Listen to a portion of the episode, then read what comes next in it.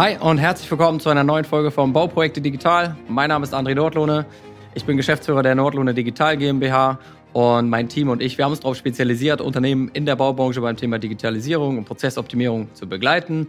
Und in diesem Video werde ich Ihnen vier wichtige Tipps mitgeben, wie Sie mit Microsoft 365 ein optimales Dokumentenmanagement äh, aufbauen können. Und diese Tipps richten sich speziell an Unternehmen aus der Baubranche, an Architekturbüros, Ingenieurbüros, Projektentwickler, Bauträger, ähm, Bauunternehmen, Handwerksunternehmen.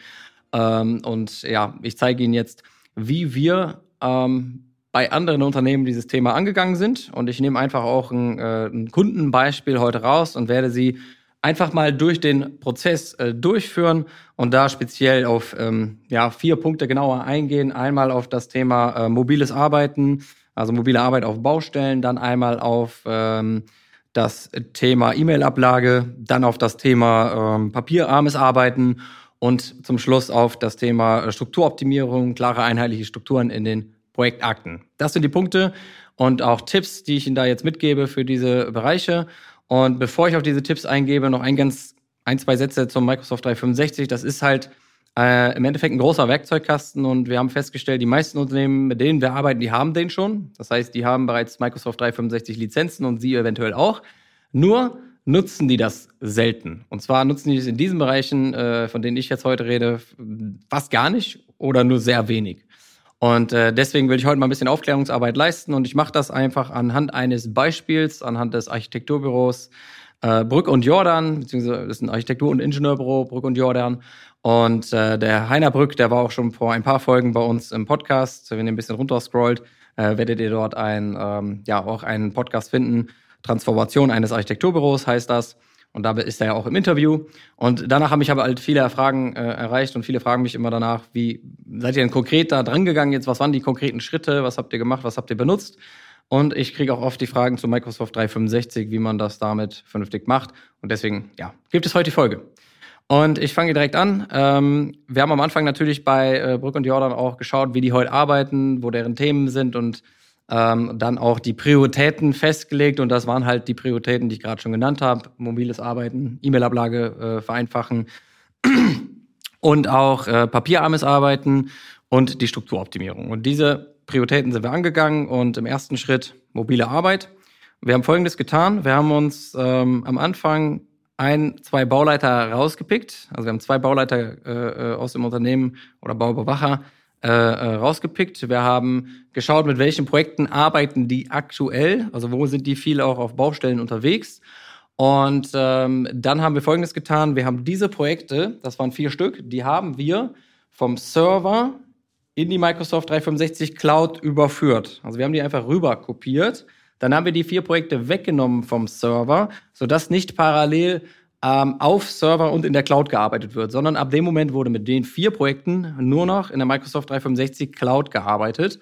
Und im Büro haben wir nichts verändert, außer dass die Personen im Büro ein neues Laufwerk bekommen haben. Das bedeutet, die Projekte waren, die vier Projekte waren nicht mehr auf dem Laufwerk P, sondern auf dem Laufwerk 365. Ansonsten haben wir erstmal nichts verändert. Die Ordnerstruktur und alles, was man kannte, war alles gleich. Und die Arbeitsweise im Büro ist auch erstmal gleich geblieben.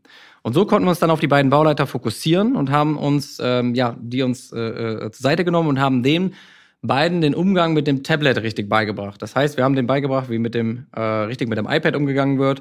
Das heißt, wir haben denen gezeigt, wie äh, könnt ihr den Plan auf der Baustelle öffnen, wie könnt ihr in den Plan äh, einzeichnen, wie könnt ihr mit dem Handy Bilder ablegen, wie könnt ihr eure Gesprächsnotizen digital erfassen, wie könnt ihr ohne äh, Internet vor Ort auf der Baustelle auch arbeiten. Das waren die Dinge, die wir den beiden erstmal beigebracht haben.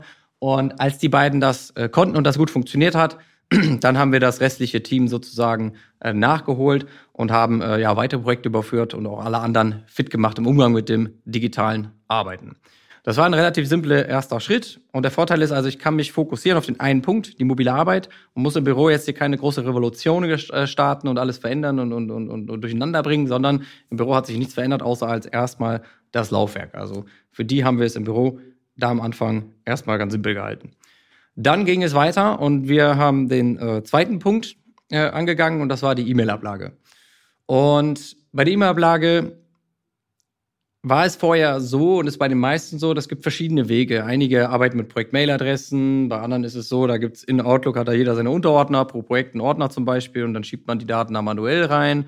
Ähm, bei anderen ist es so, die E-Mails werden manuell äh, auf den Server rübergezogen und am Ende des Tages ist es immer so, dass das halt manuell irgendwie erfolgt und relativ viel Aufwand erfordert, wenn ich das pflege.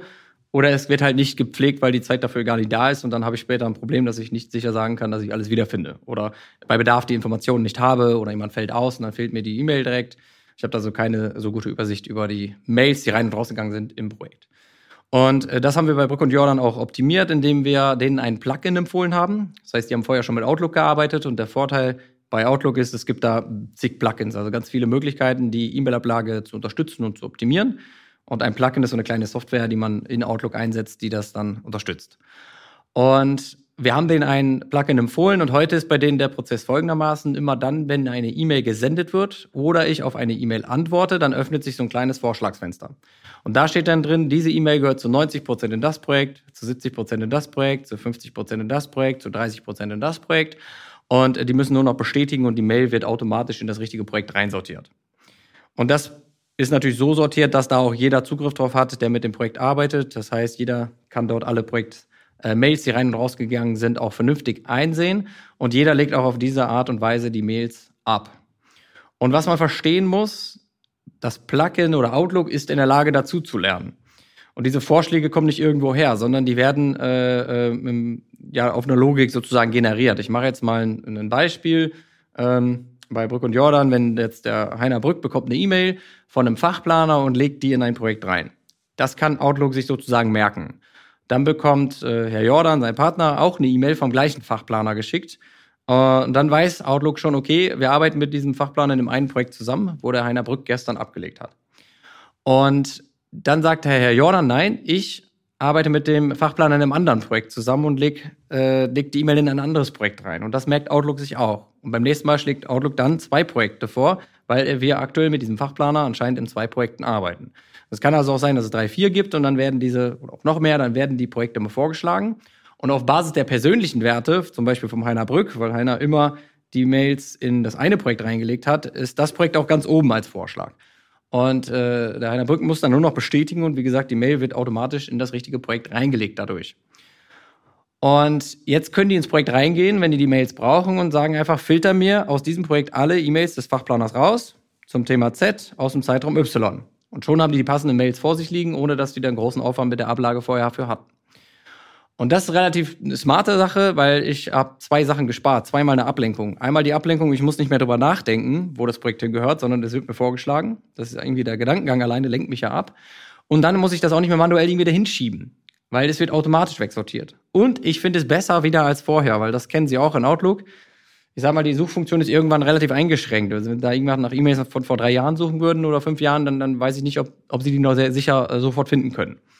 Und äh, das ist bei denen gut gelöst worden. Die können jetzt auf jeden Fall auch fünf Jahre später noch die Mails vernünftig wiederfinden und haben da eine hohe Sicherheit, auch die passenden Mails sehr schnell, wenn sie die brauchen, im Bedarfsfall vor sich liegen zu haben. Und das alleine würde ich behaupten, hat so circa zehn Minuten Arbeitszeit eingespart pro Person im Büro, die auch Mails schreibt. Also das ist eine, eine simple Maßnahme. Das kann auch noch viel mehr Zeit einsparen. Das hängt natürlich davon ab, was sie an Mails jeden Tag rein und raus schicken. Ähm, aber ich sag mal, einem klassischen Projektleiter, Bauleiter, ähm, Geschäftsführer, ähm, Sekretariat, also Personen, die viele Mails schreiben jeden Tag, bei denen lohnt sich das enorm. Und ich sag mal, anderen Personen, wie zum Beispiel einem CAD-Zeichner, der auch ausschließlich CAD zeichnet und das den ganzen Tag macht, der hat in der Regel nicht so viele E-Mails, dem bringt das natürlich dann nicht ganz so viel, aber allen anderen eigentlich schon. Und das ist ein, ja, eine sehr coole Sache. Bei denen war es vorher auch so, ähm, oder generell ist es so, dass man ja häufig in einem Verteiler ist. Also es wird ja nicht immer nur eine Person in der Mail angesprochen, sondern drei, vier vielleicht sogar aus ihrem Haus. Und bei Brück und Jordan ist das jetzt so, wenn einer aus dem Verteiler die Mail abgelegt hat, dann sehen alle anderen in ihrem Outlook-Posteingang schon, die Mail wurde abgelegt. Also die Info ist dann da, sodass die Mail nicht doppelt abgelegt wird und nicht nochmal abgelegt wird. Das heißt, man kann dann die Mail lesen und einfach löschen, theoretisch, weil sie im Projekt schon gesichert wurde. Und äh, also so wird auch Doppelablage gespart, Doppelarbeit gespart und ich habe mehr Sicherheit auch, dass die Mail dann auf jeden Fall im Projekt verfügbar ist. Das war dort Punkt zwei. Das haben wir auch am Anfang erstmal mit ein, zwei Personen umgesetzt und als das gut funktioniert hat, dann haben wir das direkt ins Team auch weitergegeben.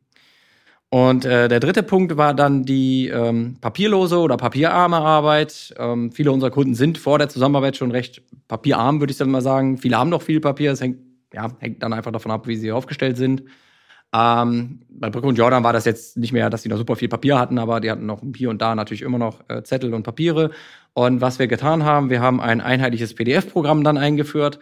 Das hat jetzt gar nicht direkt mit 365 zu tun, ähm, aber ich sage es trotzdem, weil es einfach äh, auch klar sein muss, Microsoft 365 an sich ist jetzt nicht die Lösung ihrer Probleme, sondern es ist ein Werkzeug, also ein, ein Hilfsmittel. Und ähm, äh, insgesamt, um ein vernünftiges Dokumentenmanagement aufzusetzen, da, da reicht jetzt nicht eine, eine Software für, sondern eher der, die Prozesse sind entscheidend. Und es gibt dann auch verschiedene Werkzeuge und unter anderem gehört da einfach ein vernünftiges PDF-Programm zu.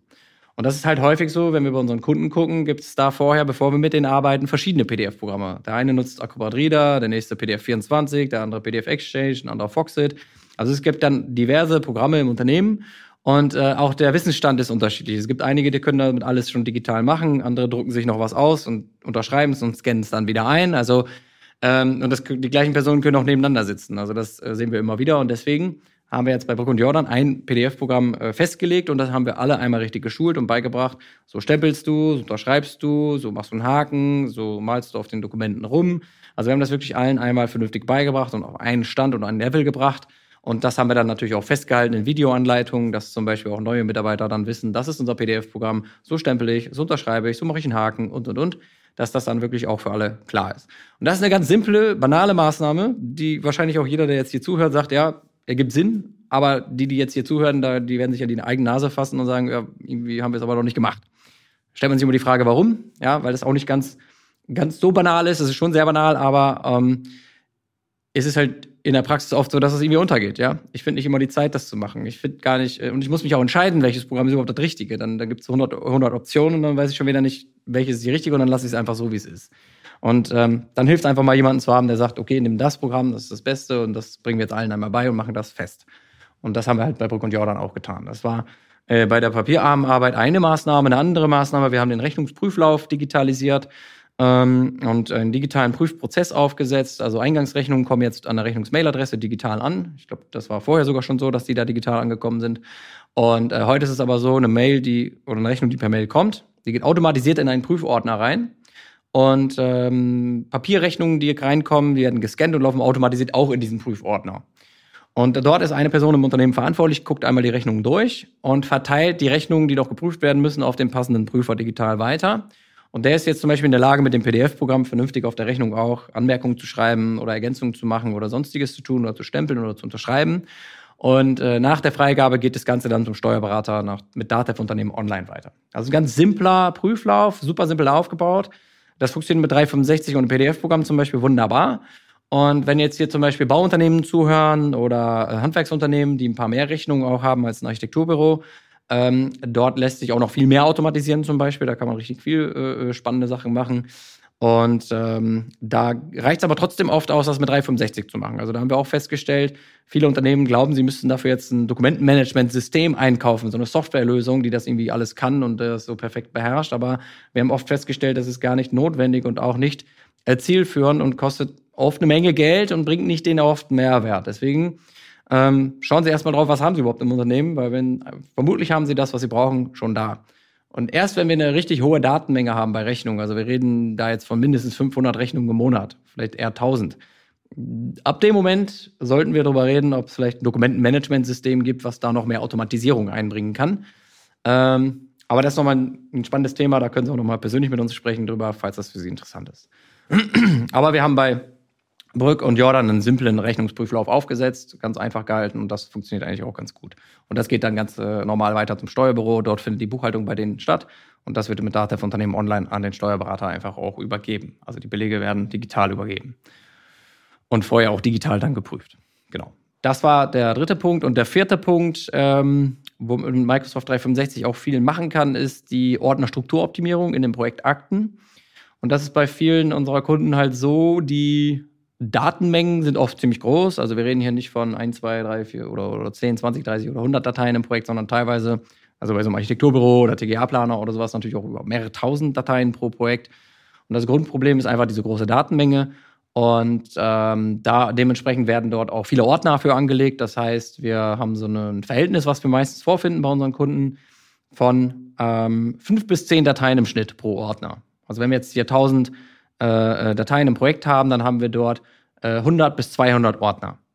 Und das ist natürlich schwierig, irgendwem beizubringen. Also wem soll ich denn erläutern, was 200, was in diese ganzen 200 Ordner einsortiert werden soll? Das ist nicht, nicht einfach mehr. Also das ist halt zu viel.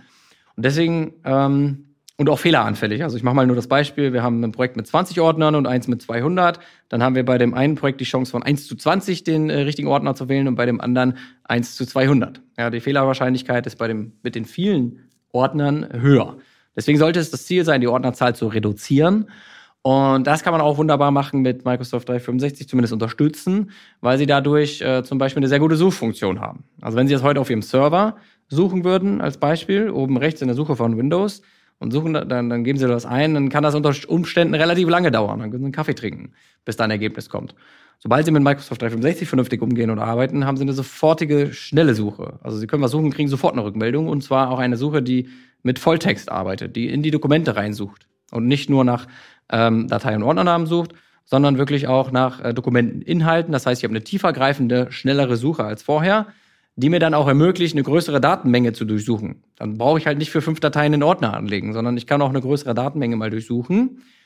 Und das ist ein wichtiger Aspekt, der durch die Technik kommt. Und äh, es gibt auch andere wichtige Aspekte. Man muss auch anders über die Daten nachdenken. Ich will das jetzt nicht so groß ausführen, aber als Beispiel, viele Daten werden einfach nur abgelegt ähm, aus, aus Sicherheitsgründen. Also die legt man ab und guckt da auch meistens nie wieder drauf. So, so für einen Rechtsstreit oder als Nachweis oder sonstiges. Und ähm, das ist ein Großteil der Daten und da muss man sich immer fragen, wie viel Mühe mache ich mir eigentlich damit, diese Daten abzulegen, mit Ordner, Unterordner, Unterordner, Unterordner und die auch noch umzubinden, wenn ich die im Bedarfsfall über eine Volltextsuche zum Beispiel wiederfinden kann. Und da kann man dann drüber nachdenken, da wirklich mal flacher zu werden und das anders aufzubauen. Und das machen wir mit unseren Kunden auch und bauen dann eine einfachere Struktur die einfach auch nachvollziehbarer sein wird, wo man schneller ablegen kann, wo sich jeder sofort zurechtfindet, die einheitlich ist. Und äh, das bringt natürlich auch nochmal eine äh, Zeiteinsparung und eine Arbeitserleichterung am Ende des Tages einfach. Und das sind Maßnahmen, die kann man mit Microsoft 365 wunderbar umsetzen. Und wie gesagt, Sie haben das eventuell auch schon da, die Lizenzen, und nutzen sie wahrscheinlich noch nicht in dem Umfang, wie ich es jetzt gerade mal beschrieben habe. Und falls Sie da ja, Interesse haben und sagen, ich will da tiefer einsteigen, ich will da noch mehr machen, ich will äh, mein Dokumentenmanagement generell optimieren, ich habe vielleicht 365 und weiß gar nicht, was, was noch so für Potenziale dort schlummern, ähm, dann kommen Sie einfach auf unsere Website äh, auf andre oder www.andrenordlohne.de und tragen sich dort ein für eine kostenfreie Potenzialanalyse. Einer meiner Mitarbeiter würde sich dann zeitnah bei Ihnen einmal melden und einmal prüfen, ob wir Ihnen helfen können in dem Bereich. Und wenn ja, dann machen wir einen ausführlicheren Termin aus und werden mal gemeinsam für Sie einen vernünftigen Fahrplan erstellen, wie wir Ihr Unternehmen in dem Bereich dann äh, besser aufstellen können, sodass Sie einfach schneller Daten ablegen können, schneller Daten wiederfinden können, vernünftig mobil an die Daten drankommen, äh, sich weniger einfach ablenken von dem Alltag, dass Sie einfach fokussierter, konzentrierter arbeiten können, produktiver werden dadurch und das Arbeiten einfach generell erleichtern und einfach mehr Spaß haben in, in, in der Arbeit. Das, das sind so Punkte, die dadurch entstehen. Und ich hoffe, ich konnte Ihnen heute vier gute Tipps mitgeben. Und auch wenn das interessant war, dann drücken Sie gerne die Glocken bei YouTube, bei Spotify, Apple Podcast, um den äh, Kanal oder den Podcast zu abonnieren. Und dann werden Sie auch keine äh, Folge mehr verpassen. Ja, vielen Dank fürs Zuhören. Bis zum nächsten Mal. Ja, André. Tschüss.